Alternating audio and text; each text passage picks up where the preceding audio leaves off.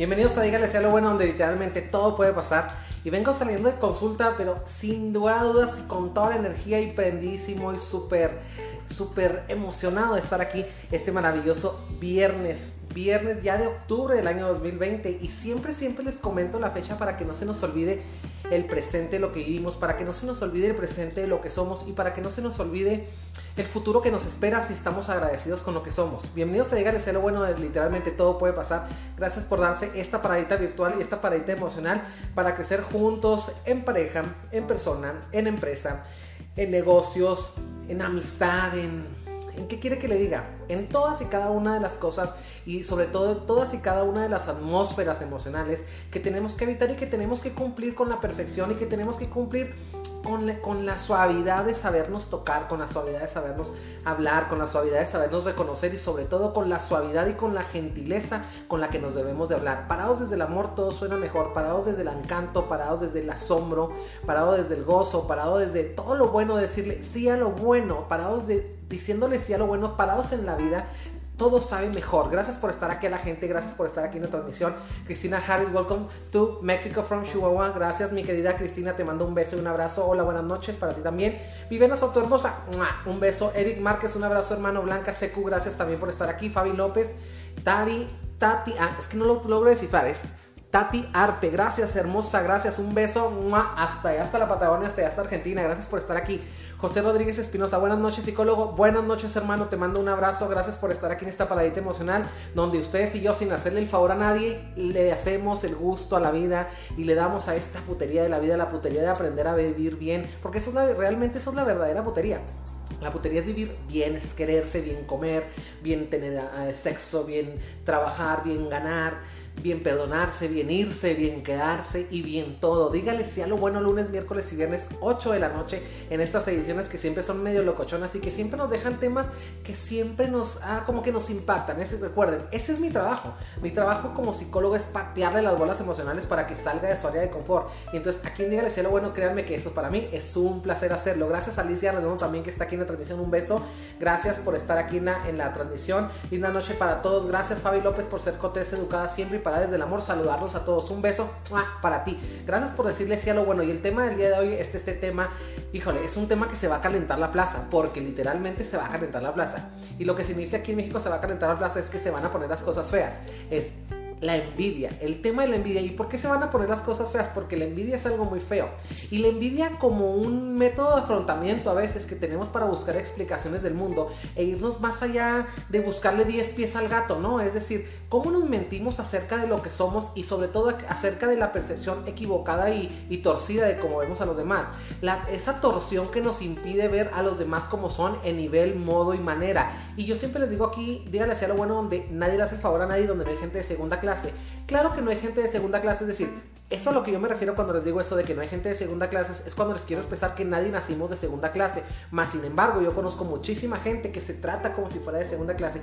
Y eso es realmente triste. Ahora, el envidioso como esa persona que se trata, no de segunda, bueno, fuera, güey, se trata de N clase, es decir, de quinta, de décima clase, y que siempre está viendo el éxito de los demás como esa cosa que la vida le robó. Esa persona que siempre está eh, malgiversando, transversando la, la cuestión del logro, la cuestión, y no, no me refiero nada más al dinero, me refiero a los logros emocionales, a los logros espirituales, a los logros eh, de sanación, a los logros de abundancia. Siempre le digo, nunca interrumpa el ciclo de la abundancia, y si me estudias me preguntan a mí, ¿qué opino acerca del envidioso? ¿Cómo qué relación tiene con la abundancia? El envidioso siempre es una persona que siempre evita encontrarse con la abundancia. Adrián Ramos, excelente y bello. Un abrazo, Kike, gracias. Muchísimas gracias, mi querido Adrián Ramos. Te mando un abrazo, hermano. Gracias por todo. Gracias por todo lo que haces para que se nos quiten los males corporales. Él es este, ah, tiene, un, tiene una, un, lugar, es padrísimo que se los recomiendo que está aquí en Chihuahua, que se llama quiropraxia. Entonces él es como terapeuta corporal. Entonces yo les, yo les masajeo las emociones y él les masajea el cuerpo para que salga, para que la circulación, para que todo, todo, todo fluya mejor y podamos lucir abundantes y tengamos un cuerpo saludable. Gracias. Mente sana en cuerpo sano. Muchísimas gracias Adrián Ramos. Te mando un abrazo hermano. Gracias por todo tu maravilloso trabajo. Jorge Daniel Carrizales también lo está viendo. Bienvenido a la transmisión. Graciela Cázares, buenas noches. Me encanta su programa. Muchas gracias, hermosa. Te mando un beso y te veo por aquí próximamente. Oralia Ciubiate, saludos. Gracias a toda la gente que se hace esta paradita virtual. Y saben que no me gusta dejar que se me vaya algún comentario, no, se me, no me gusta eh, que, vaya subiendo el número, me, me, gusta darme el tiempo, vaya, de, de, hacerles con respeto y la mención de que están aquí, porque saben que lo que importa es eso, es el ser y estar. Y yo creo que cuando una persona tiene el valor de ser y estar, es una persona que merece ser reconocida y sobre todo que merece ser amada, querida y todo, y merecemos todo, es decir, escribimos a la abundancia. Gracias por estar aquí en esta paradita emocional. Entonces, el tema de la envidia es un tema muy caliente, muy hot, porque es un tema que a todos nos ha pegado en algún ramo de la vida, en alguna esfera de la vida. Es decir, todos tenemos un amigo envidioso, todos tenemos un hermano envidioso. Inclusive hay papás que sienten envidia por sus hijos.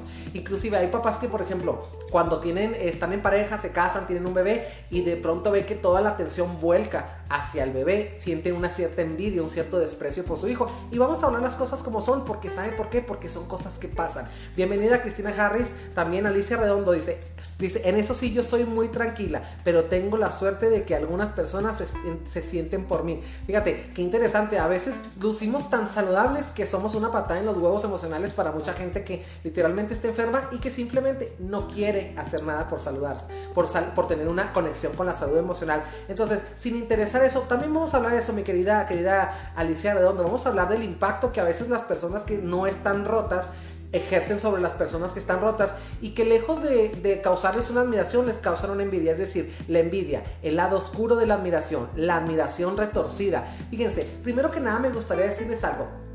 Todos tenemos una base yoica, todos tenemos una base donde se desprende la autoestima, el autoconcepto, el autocontrol, el auto, lo que les dé la gana, es decir, lo que yo me doy, eso significa lo que yo me doy, lo que yo me hablo, lo que yo pienso de mí, lo que yo me amo, cómo yo me toco. Eso es lo que es el autoestima y auto, lo que les dé la gana. Entonces, esa parte del auto, lo que les dé la gana, y ustedes pongan en el paréntesis lo que quieran después de auto, es decir, lo que yo me doy. Todos tenemos una referencia positiva, negativa, negra, blanca, rota, torcida, quemada, no sé, rostizada a veces de lo que somos.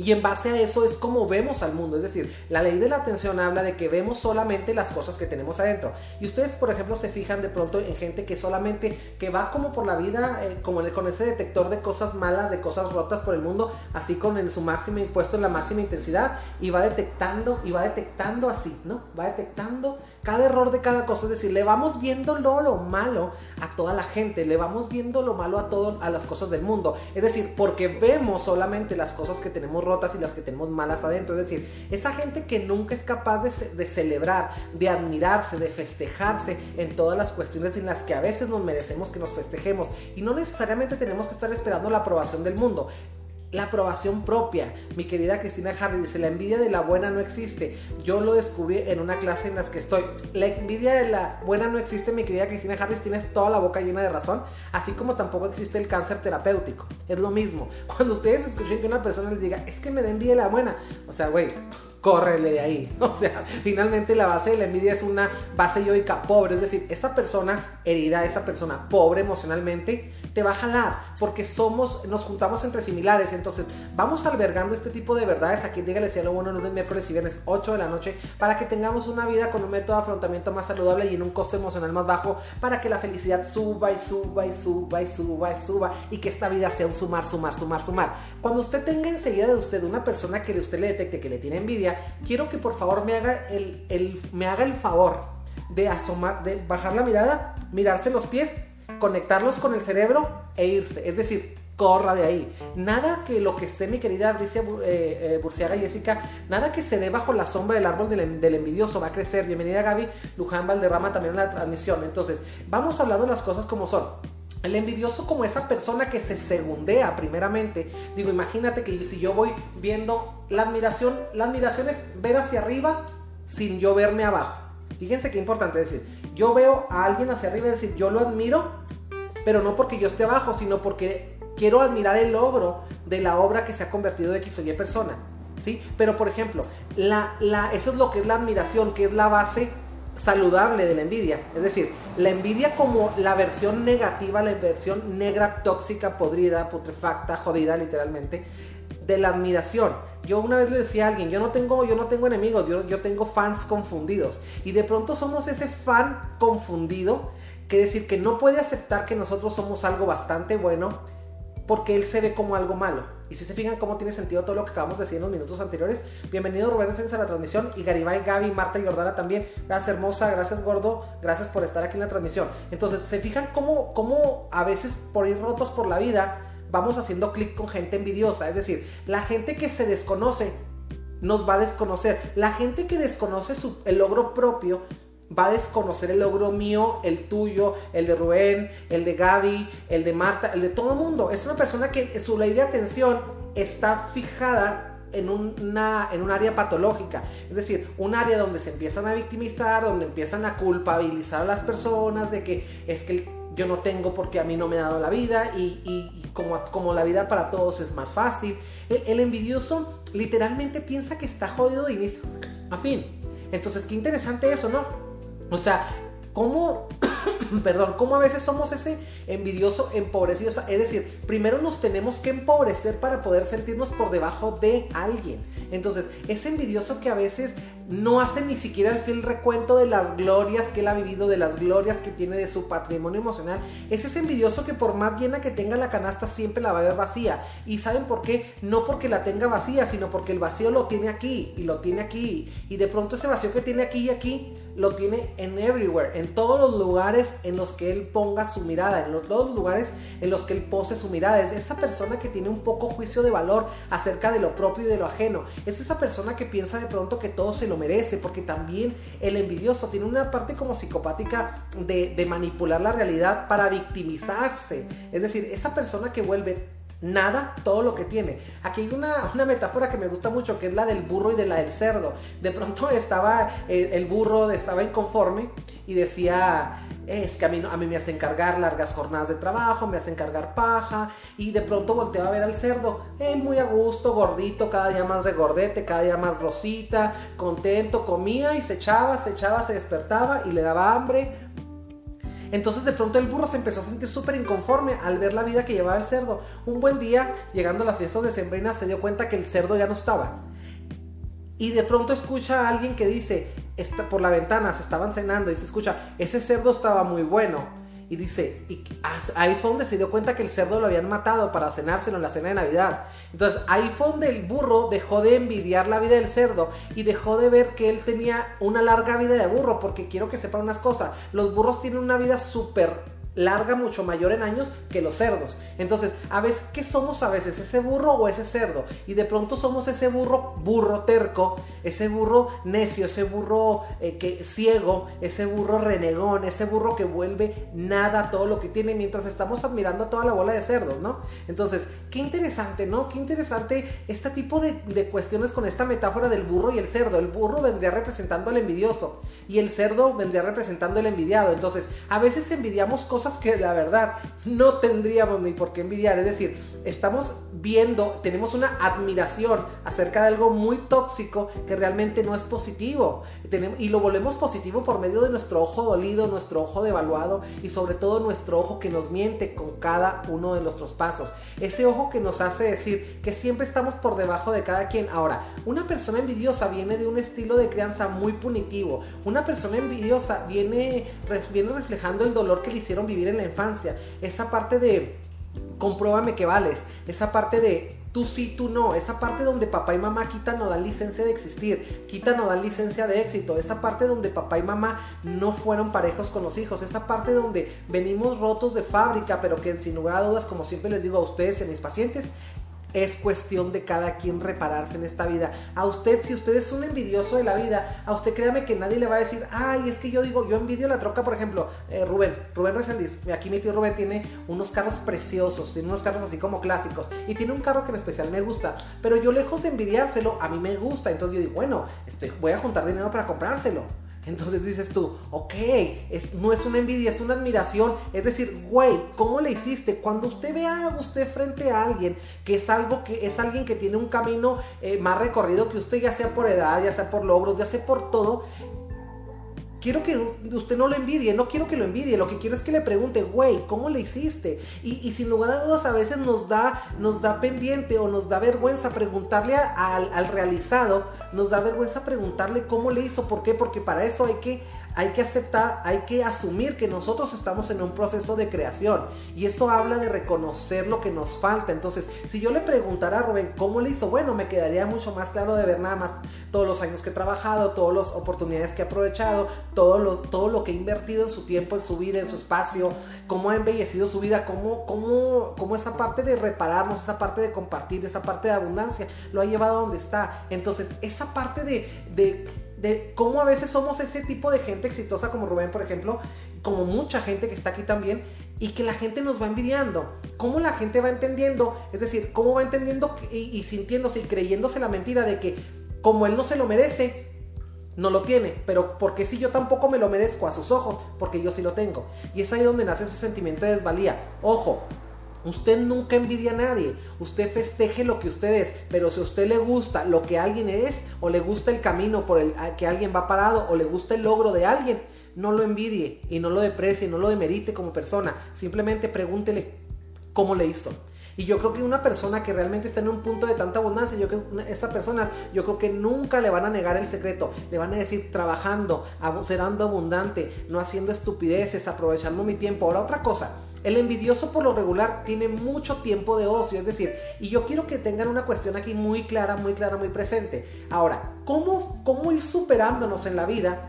Pues simplemente tendríamos que ver qué es lo que hacemos, qué es lo que hace usted, por ejemplo, con su tiempo de ocio. Hay gente que mientras tiene un tiempo de ocio se pone a limpiar, hay gente que mientras tiene un tiempo extra en el día se pone a, no sé, a buscar en internet a ver qué compra para vender más caro después, para revender, porque es un buen negocio también eso, se pone a leer un libro, estudia una carrera en línea, es decir, en qué es lo que, lo que invertimos el tiempo. Entonces, no es responsabilidad de nadie nivelarnos cuando llega alguien que a nuestros ojos estás por encima de nosotros, no es cuestión de nadie y métaselo en la cabeza. No es cuestión ni responsabilidad de nadie darle a usted lo que usted cree que la vida le negó. No es responsabilidad de nadie ponerlo a tono y a nivel con la vida. Bienvenidos a la transmisión, mi querida Cristina Harris. Dice, sí, es la palabra correcta, admiración. Es decir, mi querida Cristina Harris, la admiración como la base de cualquier éxito. Usted precisamente dígame a quién admira. Yo personalmente hay mucha gente a la que admiro. Pero quieren que les diga también una cosa, mucho cuidado con lo que admiramos. ¿Saben por qué? Porque tarde o temprano terminamos convirtiéndonos en eso. Marta Jordana, bienvenida a la transmisión también. Laura Marín, un beso. Me encanta verte aquí hermosa. Dice, todos siempre hemos tenido o sentido envidia. Fíjate, cuando nosotros hemos sentido envidia, eso que dice ella es muy cierto. Cuando hemos sentido envidia es porque hemos parados acerca de, desde el enojo, desde el resentimiento. No sé, yo tenía un profe, por ejemplo, en la carrera que decía, te decía el güey, te decía, te decían que estás mal, pero no te decían que estabas bien. ¿Por qué? Porque tenía miedo de que si le decía, si te decía lo en lo que estabas mal para que lo hicieras bien, lo pudieras superar. Y eso se ve muy claro porque al día de hoy cuando salimos al, al mundo laboral y cuando somos colegas, ya no somos maestro-alumno, cuando somos colegas vamos viendo nos topamos, la vida es muy cabrona, entonces nos vamos topando en, en situaciones de, de, que la vida pone a cada animal en su circo y a cada puta en su esquina. ¿Estamos de acuerdo en eso? Lo escucho bien, a cada animal en su circo y a cada puta en su esquina. Entonces, de pronto somos como esta parte muy patológica de que somos ambiciosos o somos muy resentidos sociales. Y ese es una de las más grandes características del envidioso. El envidioso es un resentido social, es una persona que dice, si a mí me costó, yo me tuve que chingar para hacerlo, también él se tiene que chingar. Y no es cierto. Yo creo que la abundancia no va a llegar al código postal de ninguna de sus casas si ustedes están parados desde el resentimiento, justificando que como a ustedes les costó o a mí me costó mucho lo que soy, entonces no le puedo dar la receta de las galletas a nadie. Díganle si lo bueno que quiere que le diga, la vida es una maravillosa aventura, pero la maravillosa aventura que nos muestra una oportunidad de todos los días de poder compartir lo que somos y festejar lo que amamos. Gracias Consuelo Soto Galindo también que lo está viendo aquí. Dice, Cristina dice, yo admiro mucho a mi esposo pues haces muy bien. Ahora, la admiración, mi querida Cristina Harris, es el primer paso para poder amar a alguien. Así es que si tú admiras a tu esposo, admiras a tu pareja, admiras a tus amigos, yo creo que estás parada desde el amor, dándoles lo que tienes bajo el conducto de la amistad, bajo el conducto de la pareja. Entonces, gracias por estar aquí en este, en este maravilloso programa. ¿Qué les quieren que les diga? Fíjense, el envidioso como esa persona ansiosa, es, el envidioso tiene una ansiedad acerca del dinero, acerca del éxito. Yo conozco gente que toda la vida se la pasa como hambriados emocionales atrás del dinero, que se la pasan transeando a todo mundo, que se la pasa haciendo, bueno, que se hace un negocio y puede dar unos zapatos en 100 pesos porque le costaron 3 y los da en 100, no, los da en 500 y sácalo de ahí, ¿no? Por decir, cuando el envidioso cae en lo usurero. ¿Y sabe qué es lo que es un usurero? Es un engañador oficializado, es decir, alguien que siente que tiene un pretexto de venderle algo a alguien a sobreprecio. Es decir, no estamos hablando de revender, estamos hablando de sobrepreciar. Y de alguna manera el envidioso sobreprecia a las demás personas, por eso se siente él tan poca cosa. ¿Qué quiere que le diga? Mónica Rangel, bienvenida a la transmisión, me encanta la foto que pusiste en Facebook, te ves guapísima. Alicia Arredondo dice, yo tengo cuatro hermanas y soy la más pobre, pero siento que me tienen mucha envidia. Fíjate, la más pobre habría que ver mi querida, mi querida Alicia, a ver, a ver habría que decir pobre en función de quién. Fíjate, yo me acuerdo mucho que cuando, cuando estábamos, cuando estaba niño, pues el lugar de mis papás era el más pobre de todos. Mi mamá tenía como 17 hermanos, tiene 16 hermanos. Y yo creo que mi, casa personalmente era, era, la casa más jodida físicamente, más pobre. Pero curiosamente, ¿quieres que te diga una cosa? Era donde todos iban a comer, iban a cenar y donde todo el mundo se hacía en las reuniones.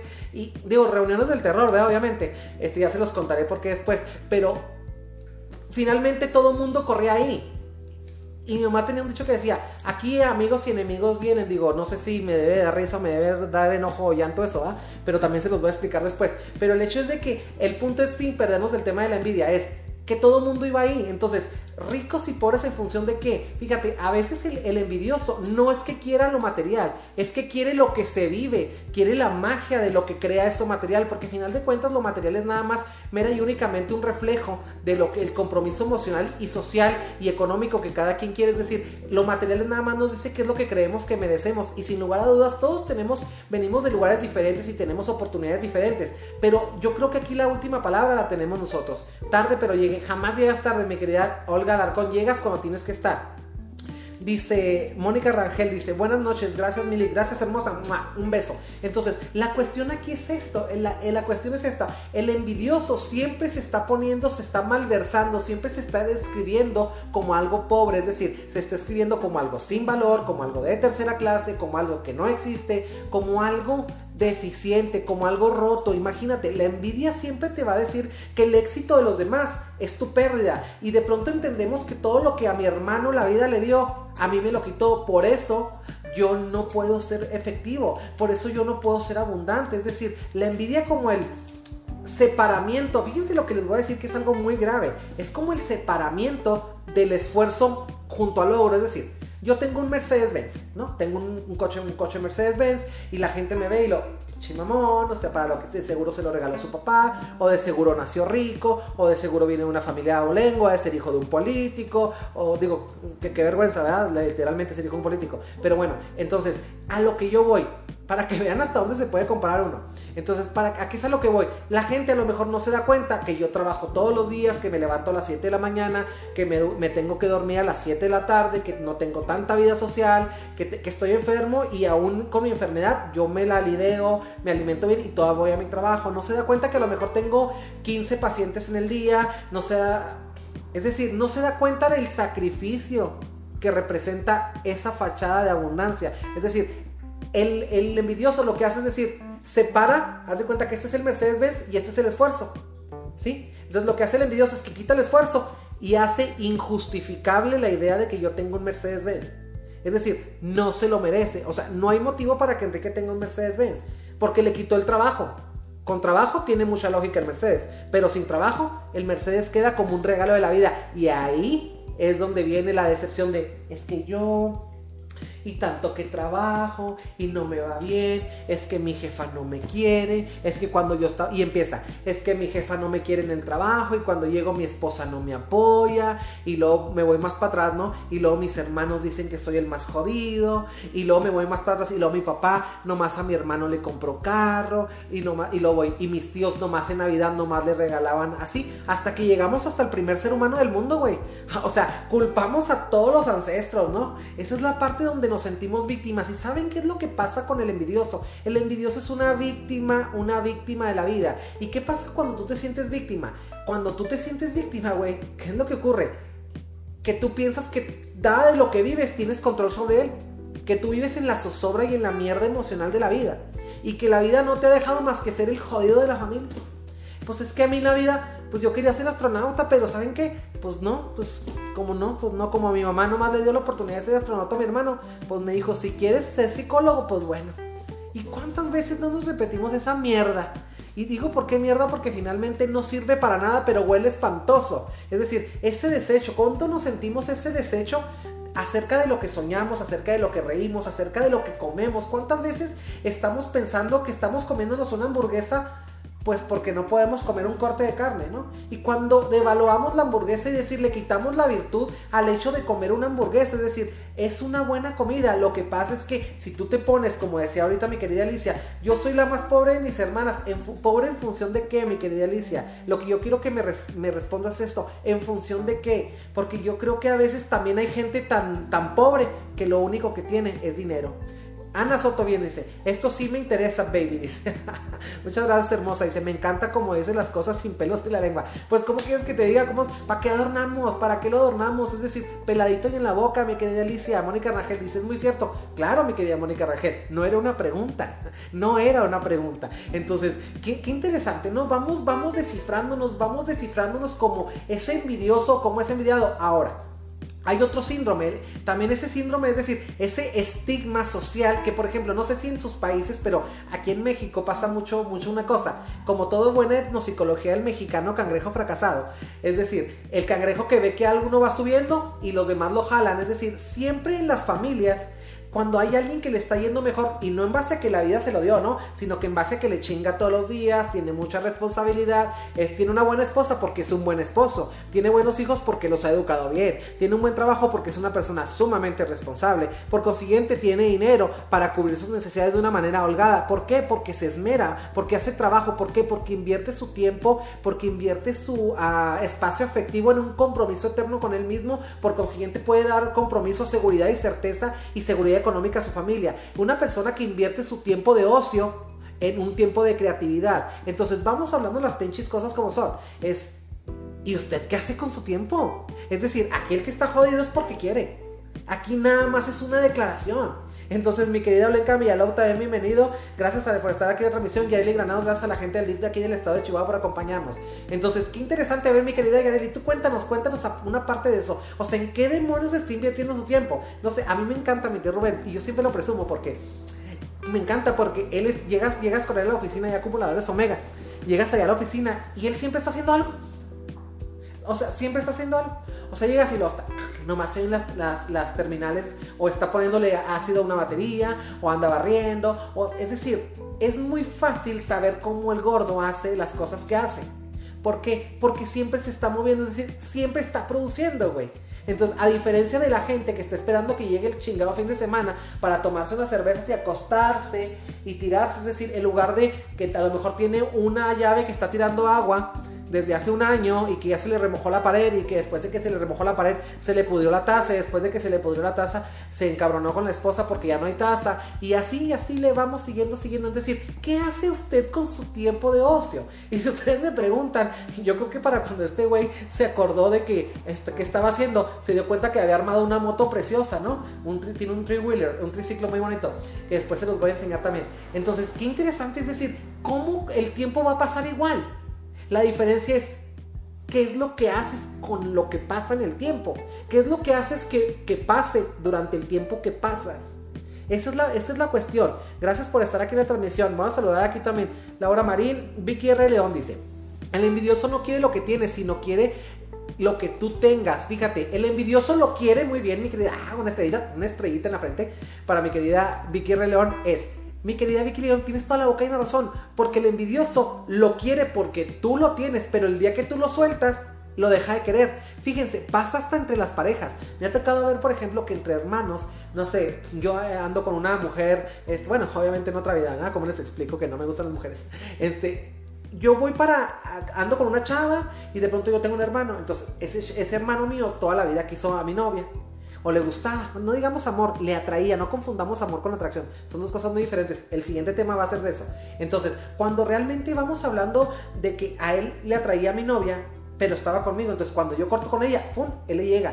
Y cuando real, llega el punto en que, perdón, cuando yo la dejo, él ya le, le deja de gustar.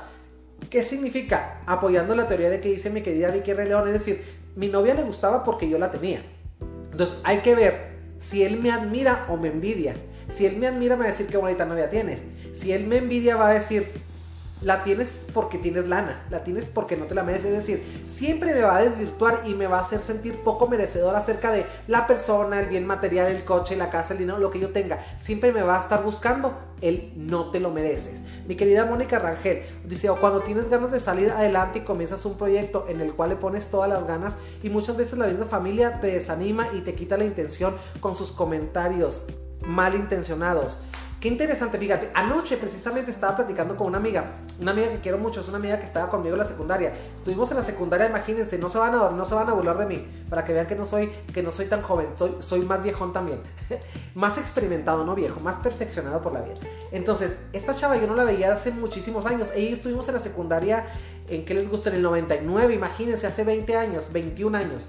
Imagínate que hoy me la topo, tiene un marido francés y, se, está, se está mudando de México a Francia y están buscando su casa y están súper contentos, tienen unos hijos hermosos tú la ves súper bonita, se, ve que se mete mucho ejercicio, se ve que, se, que come muy bien, se ve que viste muy bien, se ve que calza muy bien, trae un buen coche, es decir, se ve que tiene una muy buena relación con su pareja, se ve que sus hijos la quieren mucho, que ella quiere mucho a sus hijos, que hay mucho respeto.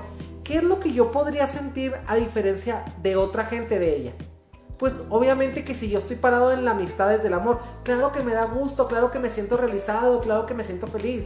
Y ayer que curiosamente nos fuimos a tomar un café y que estábamos ahí platicando, todos de igual a igual, en, el, en, en, la misma vida, en un proceso de superación, en un proceso de que mientras está ella con su, que ya se va con su francés y que se van a casar y que todo esto, claramente que yo podría reír con, con, ella, porque también yo estoy en un momento muy bueno de mi vida. Pero quiere que le diga una cosa, también yo también he tenido que trabajar muchísimo, muchísimo para, para hacer esto. Y yo creo que todos tenemos un proceso, todos estamos en un proceso de creación. Y cuando usted se junta con gente que está en un proceso de duelo, y no me refiero a duelo a la muerte de alguien, no me refiero a eso, no se equivoque, a un duelo es decir, un duelo es decir, que, vemos, que está viendo constantemente cómo mueren sus sueños. Créame que esa persona no va a reír ante sus sueños. Es decir, ese amigo no va a poder reír con el que ríe. Ayer que estábamos platicando, me decía mi amiga Claudia, me decía, ¿quieres que te diga una cosa? Dijo, eres de las únicas par de... Eh, nomás he visto dos personas de toda la gente que conozco que, le da, que realmente he sentido que le da gusto lo que estoy viviendo.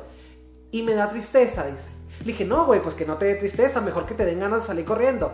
Porque ese es el tipo de gente que no necesitamos. There's no way, no anymore. No hay manera de que ya nunca más estemos con gente tóxica, gente que no pueda reír con nuestras carcajadas, gente que no pueda. Y no se trata de que todo el mundo tengamos que estar riendo, porque de pronto también, a veces por el tramo de la amistad, por el tramo de, la, de la familiaridad, del apego, de la consanguinidad, de que somos familia tenemos que sentir un poner un poquito en pausa nuestro dolor para poder reír con el que ríe, es decir, detener nuestro llanto para poder reír un ratito con el que está riendo, es decir, no, no porque yo me sienta que estoy llorando, no quiero que los demás rían.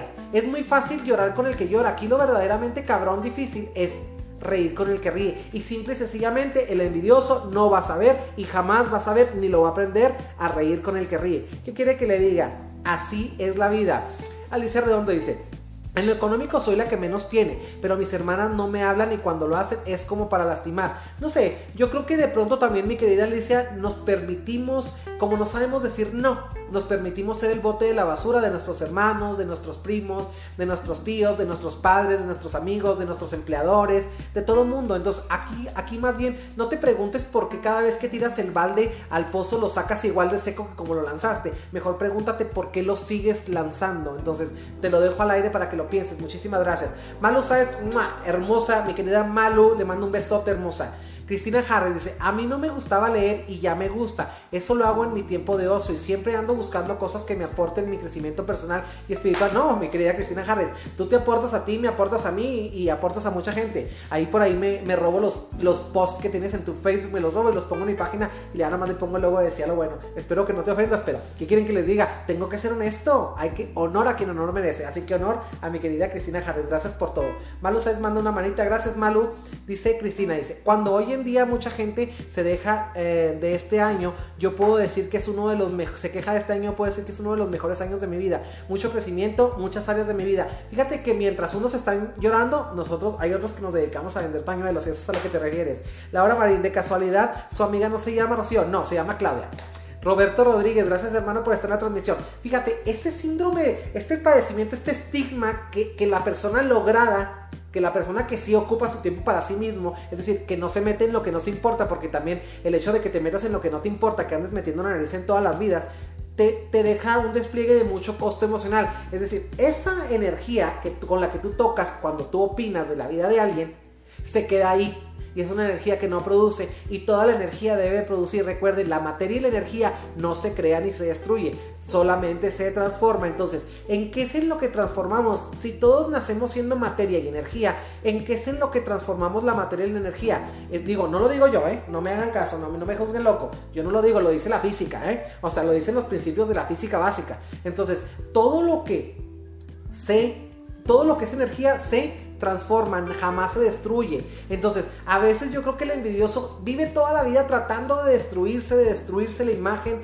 empobrecerse para tener el mejor pretexto. Es decir, a todo mundo le va súper bien solamente a mí, es lo único que le va la vida jodida. Entonces, qué interesante, ¿no? Cada quien tiene la vida tan jodida como quiere. Cuando yo les digo a ustedes aquí en Dígale si a lo bueno los miércoles y viernes 8 de la noche, este tipo de cuestiones es para que usted se sienta responsable de la vida. Cuando usted tenga una cuestión de inconformidad en algún aspecto de su vida, créame que solamente usted se lo va a quitar, pero porque si usted puso todo lo malo y lo bueno de su vida, le tengo una noticia, no es para culparse, es para responsabilizarse y actuar. Mírese las manos y agárrelo y bótelo de su vida, sea personas, trabajos, parejas, amigos, no sé, ¿por qué nos cuesta tanto trabajo votar a los amigos tóxicos? Porque nos. Pues porque nos cuesta el mismo trabajo votar a un hermano tóxico, votar a una mamá tóxica, un papá tóxico, un tío tóxico, una abuela tóxica, a un empleador tóxico. Por eso nos cuesta trabajo, porque venimos de alguna manera sin saber poner límites. Ahora, ¿qué le, que le dé la respuesta a esto? Claro, este resultado tiene un claro ejemplo de que tenemos una educación podrida en la cual nos invitan a no conocernos. Es decir, nos educan para saber cuánto es 2 más 2, pero nunca nos educan para saber, ah, cabrón, es que cuando estoy bufando es porque estoy enojado. Es que cuando, ¿por qué aventé la, por qué le pegué a la pared? Ah, es que aventé los carritos, rompí mi carrito. Cuando soy niño, rompí mi carrito. ¿Por qué? Porque estoy enojado. ¿Qué hago con el, con el enojo? ¿Y por qué enojé? ¿Y cuál fue la causa de enojarme? Digo, si no, no nos educan en, no, vaya, en las casas no hay un gimnasio emocional en donde se practiquen los músculos de las emociones. Y ese gimnasio emocional es sumamente básico. ¿Por qué? Porque tendríamos que tener una cuestión de añadir las emociones en el proceso de enseñanza-aprendizaje. Pero mientras que las secretarías de educación y cultura se, se ocupan de, de, educar en lo 2 más 2, 4, 4 más 2, 6 6 más 2, y ahí estamos como el pendejo perico repitiendo y repitiendo y repitiendo. No digo que sea malo, pero, no digo, pero yo lo que digo es malo ponerlo en prioridad. Y de pronto el, el, el, el ¿cómo se llama? El envidioso prioriza el, el, hecho de que el otro tiene más que él y se deja de ver, es decir, se pone en segundo término. ¿Qué quiere que le diga? La vida es maravillosa. Enrique, y que nos puedes decir que esas personas, dice Enrique, y que nos puedes decir de esas personas que dicen y piensan que todo el mundo les tiene envidia. Yo conozco varias gente así. Fíjate, esa gente que dice que todo el mundo le tiene envidia, finalmente lo que tiene, y me río porque es algo para reírse, tiene un falso ego, es decir, de manera sabiendo que él es una persona deficiente en muchas áreas. Es decir, todos somos deficientes en alguna área, pero alguien que tiene una deficiencia en alguna área y le vale madre y si queda deficiente, eso ya es una decisión. De alguna manera yo siempre les digo, todos venimos fachados de fábrica, como dice mi, mi querido hermano Bernardo Stamategas argentino. Pero, qué interesante, si todos venimos fachados de fábrica, como dice Bernardo Stamategas, no tenemos la culpa de eso ni la responsabilidad, pero sí tenemos la responsabilidad de, retrasar el mapa, de recalcular la ruta, sí tenemos la, cuestión de la obligación, güey, de repararnos. Entonces, qué interesante es eso, porque de pronto la gente que no se ha dado a, a la tarea de agarrarse los huevitos emocionales y sobárselos si le duele, y vendárselos si se los tiene hinchados, y si esa gente que no tiene los huevos emocionales de curarse, de sanarse, de, empieza a echarle un punto en que llega a tenerle envidia a todo el mundo. Es decir, el envidioso no es más que una persona meramente herida. Ahora, la gente que piensa, que dice que todo, que todo mundo le tiene envidia, es, una, es un envidioso, no más que con un antifaz, es decir, un envidioso disfrazado de próspero. Entonces, ¿qué quieres que te diga, mi querida, mi querida Cristina Harris? Iris Giordana Albilillo, bienvenida a la transmisión. César Medina dice, y no todo es dinero, a veces solo ver a alguien humilde y ser feliz provoca envidia, porque aún la gente sin dinero o sin tanta opulencia puede ser exitosa, y lo que pasa es que no nos, eh, es que no nos damos cuenta. Ah, ah, ah, Dice, y lo que pasa es que no nos damos cuenta de que el éxito no depende del estatus social o el bienestar material completamente, mi querido César Medina, gracias por colaborar. Entonces, ¿sabes por qué no nos damos cuenta? Porque entramos en esa histeria social, en esta histeria colectiva, como ahora con lo de COVID, entramos en una histeria colectiva en la cual nos dicen que el ser ya no importa, ahora lo que importa es tener. Entonces, si no tienes, eres un pendejo, y si eres un pendejo, nadie quiere estar enseguida de un pendejo. Pero de pronto yo de pronto veo que hay gente que tiene mucho dinero y realmente es una porquería de persona. Y no digo que todos los ricos sean así, sino que simplemente hay porquerías de personas en, en la fase pobre como en la fase rica. O sea, hay, en todos los gremios y en todas las clases sociales hay pendejos. Entonces, a lo que voy esa gente que está peleada con el éxito, esa gente que, está peleada con el éxito, y sí se los voy a decir por qué, porque piensa que todos los ricos son malos y que todos los, buenos, todos los pobres son buenos. Entonces, ¿por qué, ¿por nos pasamos siempre en función de dinero? Porque el mundo a veces se ha, el mundo se ha convertido en algo tan pobre emocionalmente que lo único que interesa es demostrar lo único que se puede ganar, lo que se puede ver, el dinero. Como ya nadie tiene tiempo de demostrar las emociones, como ya nadie tiene, digo, ya todo el mundo quiere hacer algo a menos de que le paguen, ¿no?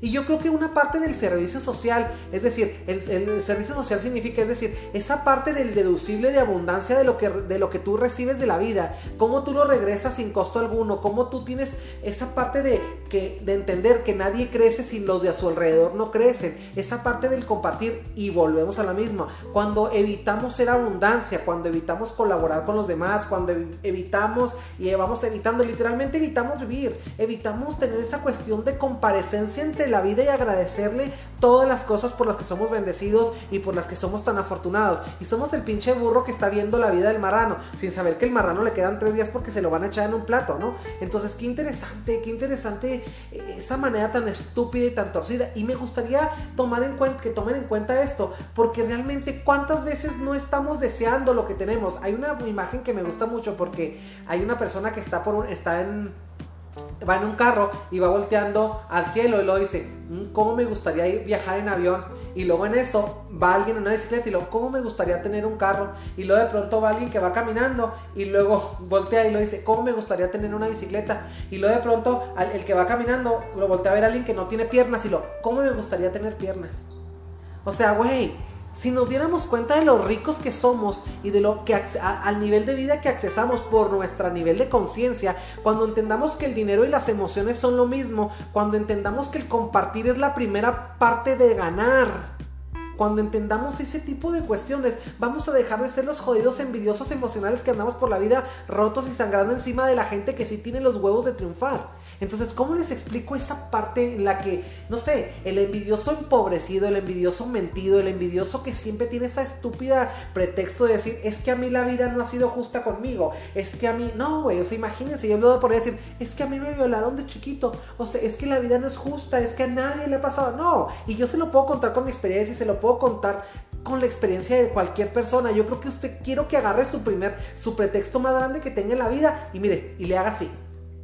Adiós al pretexto. El pretexto es lo que lo mantiene ahí viendo cómo los demás triunfan, es lo que lo impide utilizar su tiempo de ocio para crear eh, y creando y creamos vicios, es decir, el ocio como el padre de todos los vicios, tiene toda la razón la abuelita que dice eso, el ocio como el padre de todos los vicios, pero ¿sabe cuál vicio? El vicio de la envidia. Gracias, gracias por gracias por entender, gracias por entender que esta parte no va más allá más que del esfuerzo que cada quien le imprima. Yo creo que el el primero que se descalifica es el envidioso, es una persona que siente que no puede, que no logra, que no avanza, que no hace. Entonces, ¿cómo nos estamos hablando? El envidioso tiene un diálogo completamente destructivo hacia su persona. Viviana Soto dice, si algo me ha enseñado a mí, dice, si algo me, me ha enseñado que se fue para arriba el, comentario. Si algo me ha enseñado a mí toda esta situación de la pandemia es que hay que disfrutar el día como si fuera el último, respetando a los demás y sobre todo respetándome a mí. Total, el día que me cargue la chingada, a mí no me, no me, no me voy a llevar nada. Fíjate, es, es importante, pero también hay que tener mucho cuidado. Tienes razón, tienes, tienes razón, mi querida Viviana, pero también hay que tener cuidado porque de pronto hay una gran hay una gran una línea tan delgadita entre el disfrutar la vida y la pérdida del compromiso por la misma. Entonces, sí, hay que disfrutar, hay que cuidarnos, pero también no hay que perder la oportunidad de, mientras estemos vivos, tener esa capacidad de regalarnos ese enorme obsequio que es el obsequio de saber que podemos, que valemos, que no somos de segunda clase, que nuestra infancia no nos define, que los hechos no nos describen, que los hechos solamente son escenarios para practicar los talentos y nuestros valores personales, que, que podemos dejar de escribir con la pluma torcida o sucia de nuestros padres, que a veces vienen también fallados y rotos de fábrica y que algunos padres no tienen la conciencia, porque hay padres que no tienen la conciencia de restablecerse antes de ser padres entonces, para cuando llegan a ser padres son padres rotos, por consiguiente tienen hijos rotos. Entonces, qué interesante esa. Cuando saber que no tenemos que escribir con esa pluma que no nos combina en color y forma, que no nos, en esa superficie que entre que nos duele y nos deja escribir y que nos hace escribir una historia con una, una letra distorsionada, la letra del amor, el autodiálogo, el autocontexto, todo ese tipo de cosas que tenemos una cuestión que si tan fácil agarráramos con la pluma de la vida para decidir, es decir,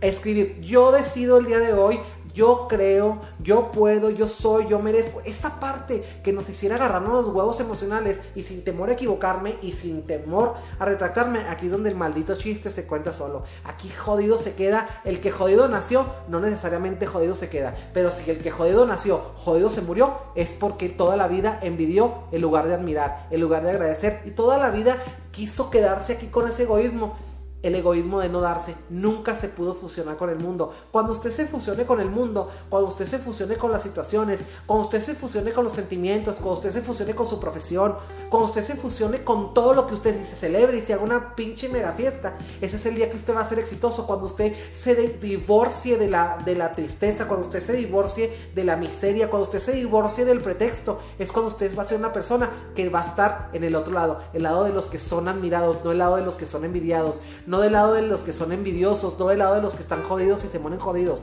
Ese, esa es la cuestión. ¿Qué quiere que le diga? Ya aquí me puse medio intenso porque aquí el chiste se cuenta solo. Alicia Arredondo dice, demasiadas verdades. Mi querida Alicia, un beso y te digo una cosa, nada más las que se necesitan, por ¿sabes por qué? Because now is Friday night and the body knows. El cuerpo lo sabe porque es viernes en la noche.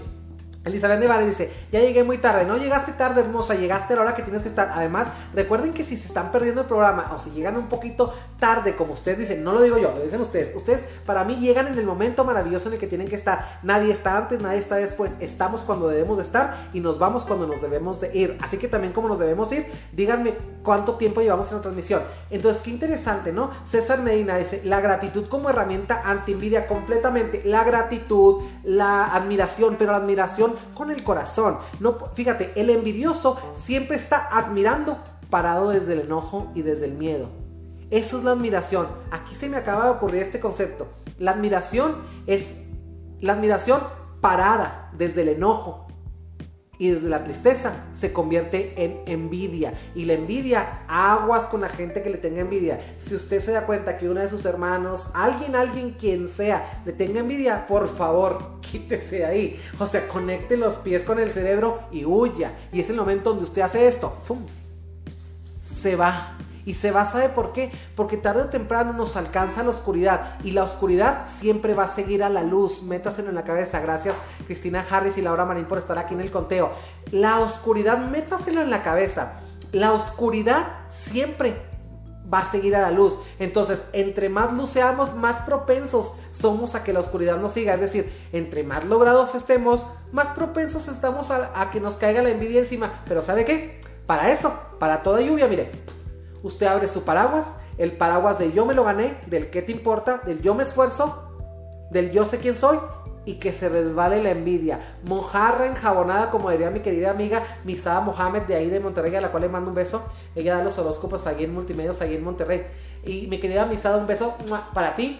Y gracias por, por, decir tantas verdades desde el lado de tu ciencia también, porque habría que respetarnos, ¿no? Jennifer Cabrera dice, me ayuda mucho, muchas gracias, gracias a ti hermosa, te encanto, te mando un beso. No leíste mi comentario, Jennifer Cabrera, vamos a darle para atrás porque no leí el comentario de Jennifer Cabrera. A ver, alguien que me diga el comentario de Jennifer Cabrera. Dice, dice Laura Marín, es que suben y de repente ya no los alcanzo a leer, sí, ya no los alcanzo a leer, pero déjame aquí, aquí lo vamos a buscar, mi querida, mi querida Jennifer Cabrera, gracias por comentar. Ya sabes que me encanta, me encanta estar aquí leyendo todos los comentarios porque siempre son como muy enriquecedores. Y, saben que me gusta mucho de ustedes, me gusta mucho que tienen una cuestión así como de mucha sinceridad. Y yo creo que poco a poco nos hemos estado, hemos ido estado abriendo y abriendo y abriendo. Dice, dice, no sé si fue envidia o cómo llamarle. Mi madre me abandonó desde mis nueve años y siempre que veía a alguna amiguita con su mamá y su hogar sentía feo porque yo no tenía el hogar que ella sí. Dice, sería envidia de la buena, no soy de malos sentimientos, solo anhelaba un hogar. Fíjate, te voy a responder ese comentario. Te voy a responder ese comentario. ¿Quieres que te diga una cosa? Yo creo que cuando nosotros tenemos una cuestión de algún tipo de abandono emocional mientras somos niños, yo creo que todo mundo tratamos, bueno, cuando menos es mi caso, yo también soy el adoptado de muchos lados. Yo siempre desde chico yo anduve buscando como que no me gustaba mucho el lugar donde había nacido, como que no me, como que no me sentía como que me mereciera tan poco, ¿no? O sea, yo, yo siempre como que siempre aspiré como a mucho más. Y no digo que sea poco, poco y mucho en función a que, bueno, cuando menos para mí no era, no me, no me gustaba, no era un espacio como saludable para yo crecer. Entonces, por eso me fui.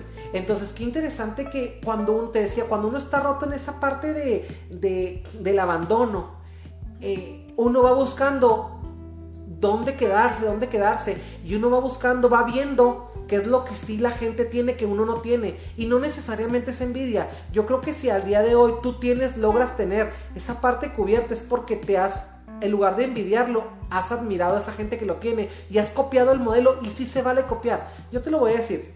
Les voy a contar una historia. Cuando yo era niño, yo vivía unas cosas así como muy feas y siempre estaba como triste, triste, pero esa tristeza como que alcanzas a controlar. Era como una depresión con distimia, es decir, era, estaba triste porque vivía cosas muy fuertes, no porque estuviera triste. Entonces, qué interesante que cuando desaparecen esos síntomas yo me vuelvo así como que más luz, como que alegre y todo, ¿no? Entonces, qué interesante que yo me acuerdo que yo también, mientras yo estaba bien triste, yo me subí a un camión y te voy a regalar mi historia porque yo creo que es una historia muy parecida a la tuya. Eh, qué interesante, mira, yo me subí a un camión cuando estaba muy triste me subí a un camión y andaba por la ciudad en el camión. ¿Y sabes a qué me subí al camión?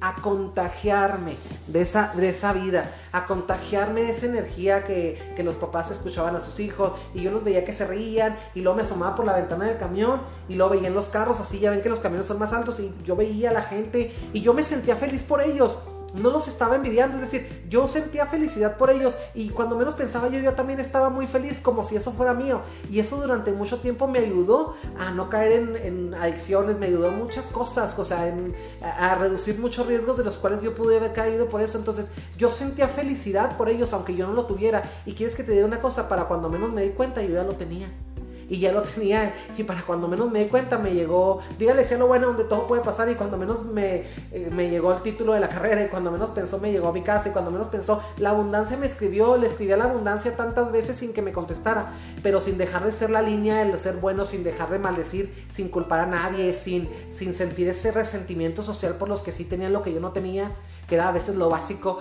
Y esa parte de nunca hacer contacto con la pobreza, nunca romper, eh, nunca romper ese nexo de abundancia. Y eso, ¿quieres que te diga una cosa? A mí fue lo que me sacó adelante.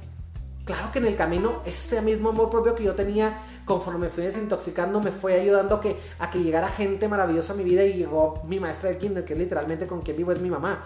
Entonces, aquí fue donde yo me sané, donde me, donde me recuperé, donde se me abrazó, donde pero yo me puse en ese escenario para fluir en, la, en, en, el, en el punto de la abundancia de ella, para que ella me mirara, para que la oportunidad me mirara. Yo siempre tuve que haber sido bueno, tuve que mantenerme siendo como yo nací. Yo nací limpio, yo nací sin, sin mancha, yo nací sin mierda de nadie. Entonces, qué interesante es que que a veces eh, nacemos en los lugares equivocados, a veces también la gente se va, mi querida amiga, se va porque somos mucho. No necesariamente la gente se va porque seamos poco. La gente se va a veces de nuestra vida porque somos mucho. Entonces, qué interesante, ¿no? Quiero que, quiero que lo asumas y quiero que sobre todo tengas los huevos de agarrártelos y decir, no es mi responsabilidad no nos van a definir, no interesa el fin que nos hayan escrito. Aquí los huevos los tenemos nosotros y los huevos son de nosotros. Y si los huevos son de nosotros, los huevos se van a poner donde nosotros queramos.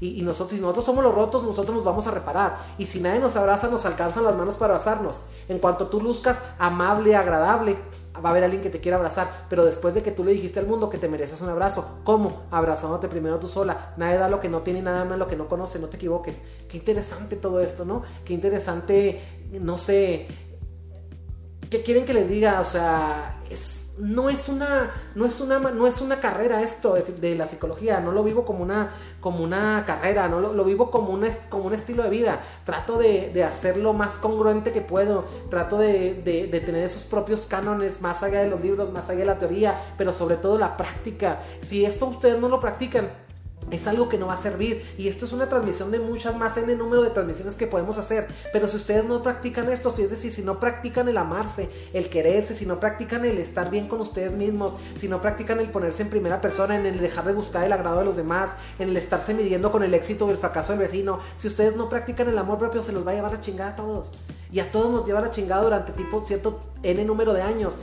Y, de veras eh, que la inteligencia emocional debería ser algo que nos deberían inculcar en las escuelas. Debería ser una materia. Encabronamiento 1, encabronamiento 2, este siete pasos para manejar el enojo, eh, eh, porque estoy triste uno, porque estoy triste dos. Eso debería haber en la currícula, en lugar de matemáticas, física, química y biología. La biología, la biología de lo emocional, güey. O sea, esa es la materia que debería haber entre nosotros. Y eso es lo que yo les quiero externar. Y eso es lo que yo trato con el corazón, con mi profesión, con mi experiencia personal, con mi energía, con mi magia, con mi luz, con mi oscuridad, con todo. Tratar de plasmarlo aquí en Dígale si a lo bueno lunes, miércoles y viernes a las 8 de la noche. Porque quieren que les diga una cosa. Es una, es una fascinería esta vida y, de pronto, no sé si, si, si lo alcanzan a vislumbrar, pero de pronto volvemos nada, nosotros volvemos nada todo lo que hemos hecho. Y quieren que les diga una cosa, nadie tiene por qué sentirse orgulloso de usted, nadie tiene por qué quererlo, nadie tiene por qué amarlo. Primero que nada tendría que amarse usted y quererse usted antes de reclamarle a alguien que nadie lo quiso, que nadie lo abrazó, que nadie le dio, que alguien lo abandonó. Primero que nada, si usted se abandonó usted mismo, pues ¿qué espera que hagan los demás? Si el primero que se abandonó fue usted, si usted se vislumbra como algo abandonable, créame que nadie se va a quedar. Si usted se vislumbra como alguien herido, si usted se hiere y se vislumbra como alguien herible, se muestra como alguien herido, herible, ¿qué quiere que la vida haga? Yo se lo dije, la vida es como una botica y como hay, como hay de todo en lo que botica, si lo que usted se escribe en la receta es heridas, la, vida, la botica le va a surtir un verdugo que le esté suministrando todos los días su sana chinga, su chinga emocional, su dosis de maltrato diario y que le reafirme que usted es una víctima. ¿Qué quiere que le diga? La vida es un maravilloso espectáculo, gracias por decirle si a lo bueno. Yo ya me voy a ir, ya me voy porque voy voy a empezar mi maravilloso fin de semana. Voy a empezar mi maravilloso fin de semana y espero que también ustedes con el corazón les haya gustado este programa. Quiero que le den like y que compartan, compartan el buen mensaje. Siempre, siempre, siempre compartan el buen mensaje. Compartir, share. Esa es la verdadera razón por la que estamos aquí, para compartir, para sumar y para donde nadie le hace el favor a nadie aprender juntos con el corazón, a que nosotros somos lo máximo, seamos luz del mundo y sal de la tierra para toda la gente que nos trate. Usted no envidia a nadie, usted admire el mundo, admire la belleza del mundo y sabe qué, conviértase en una de las perlas que tiene la vida, las perlas de la corona de la vida. Es usted, todos somos una perla, la perla que usted quiera hacer, del tamaño del que es la herida del tamaño es la, la perla, pero si usted quiere convertir la herida durante con un pretexto para decir que usted está jodido y que la vida no le ha dado nada y que la vida es injusta, eso es completamente su decisión. Eso ya no es mi problema.